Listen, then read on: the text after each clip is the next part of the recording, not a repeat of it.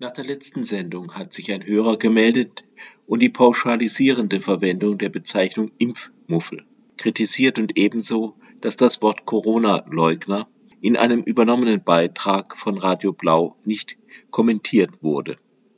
Es stimmt, die Leute, die auf Demos gegen Corona-Maßnahmen gehen oder sich nicht impfen lassen, tun das nicht alle aus den gleichen Gründen. Entsprechend kann man über die angemessene Bezeichnung diskutieren. Ich möchte aber das aber heute nicht tun, denn der Hörer hat noch ein anderes Thema angeschnitten, das Radio Dreieckland aufgrund der Geschichte des Radios besonders berührt. Radio Dreieckland begann als Radio Wert Fessenheim als Teil der damals noch jungen Anti-AKW-Bewegung am Oberrhein.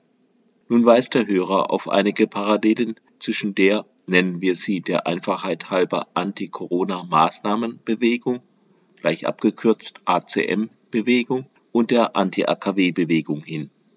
Auf den ersten Blick fallen einem tatsächlich eine Reihe von Parallelen auf. Zumindest anfangs standen die herkömmlichen Medien eher oder sogar absolut auf der Seite der Atomindustrie.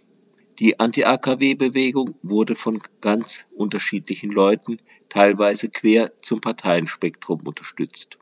Die Winzer am Kaiserstuhl hatten Angst, dass der Nebel aus zwei 150 Meter hohen Kühltürmen am Kaiserstuhl ihren Wein vernebelt.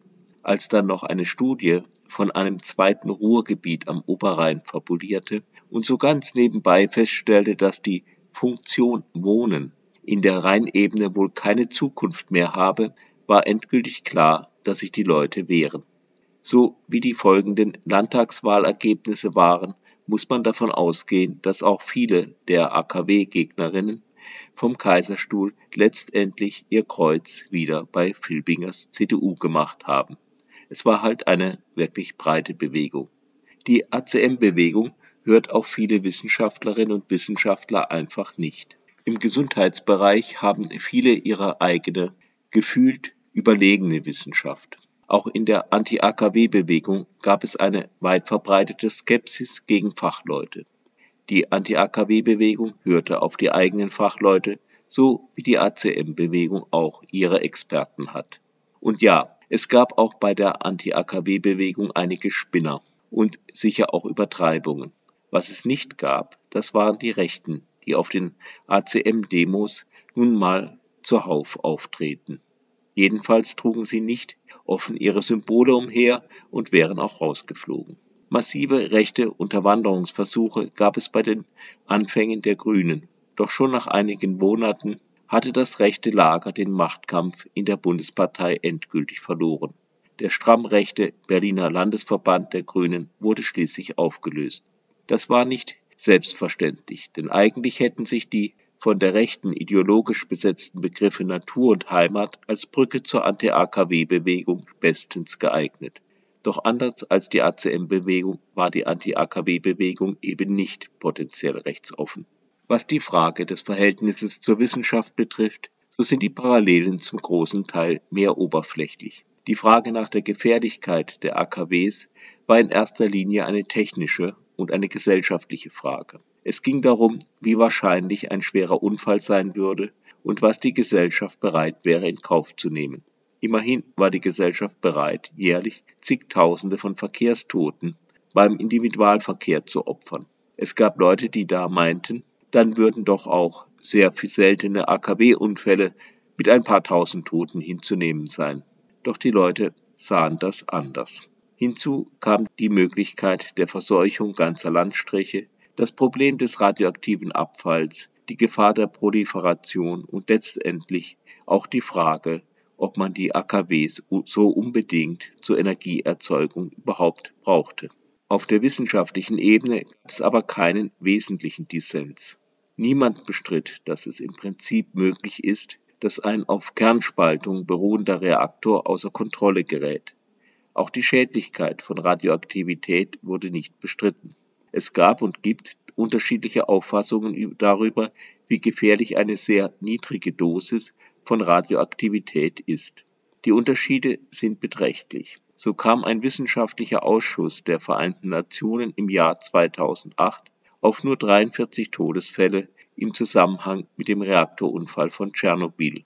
Die Weltgesundheitsorganisation geht von 4000 Toten aus und die Ärztinnen gegen den Atomkrieg schätzen Hunderttausende von Opfern.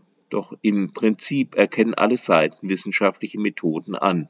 Auch der UN-Ausschuss weist auf seiner aktuellen Webseite darauf hin, dass ein großer Teil von 6000 Erkrankungen an Schilddrüsenkrebs in dem Gebiet vermutlich mit erhöhter Radioaktivität seit dem Unfall zusammenhängen, stellt also die Hochrechnungen der von Opferzahlen der anderen nicht grundsätzlich in Frage.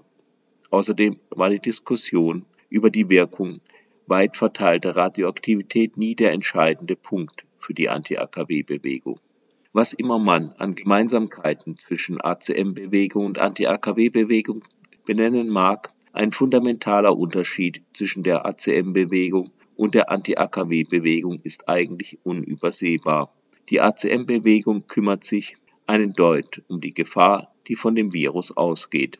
Dabei ist den einzelnen Strömungen überlassen, wie sie das vor sich und anderen begründen. Von alles fähig bis hin zu ist ja nur eine schwere Grippe oder ist schlimm, aber muss man wie eine Kinderkrankheit eben durchstehen, etc. sind verschiedene Ansichten anzutreffen. Ihnen allen ist gemeinsam, dass sie das Leid der Opfer ausblenden.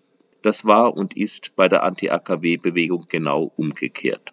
Für das Leben gegen den Profit hat Walter Mossmann die Parole des Widerstandes zusammengefasst. Es ist ein wenig schwierig, das heute einfach zu wiederholen, denn der Begriff Leben wird ja heute auch von den Rechten als Kampfbegriff gebraucht, insbesondere von den selbsternannten Lebensschützern. Er hat da irgendwie Gott als metaphysische Begründung für Unfreiheit abgelöst. In den Anfängen der Anti-AKW-Bewegung war das anders. Da stand Leben auch für Solidarität mit allen Menschen. So gesehen war die Parole von Wiel eine sehr starke Parole. Das war kein guter Nährboden für die Rechten. An die Stelle der Solidarität setzt die ACM-Bewegung als zentralen Begriff die Freiheit. Einen Freiheitsbegriff allerdings, dem man nicht mit Solidarität und Verantwortung kommen darf. Wenn man dafür eine Parallele sucht, so landet man nicht bei der Anti-AKW-Bewegung, sondern schon eher bei dem berühmten, berüchtigten Motto des ADAC. Freie Bürger fordern freie Fahrt.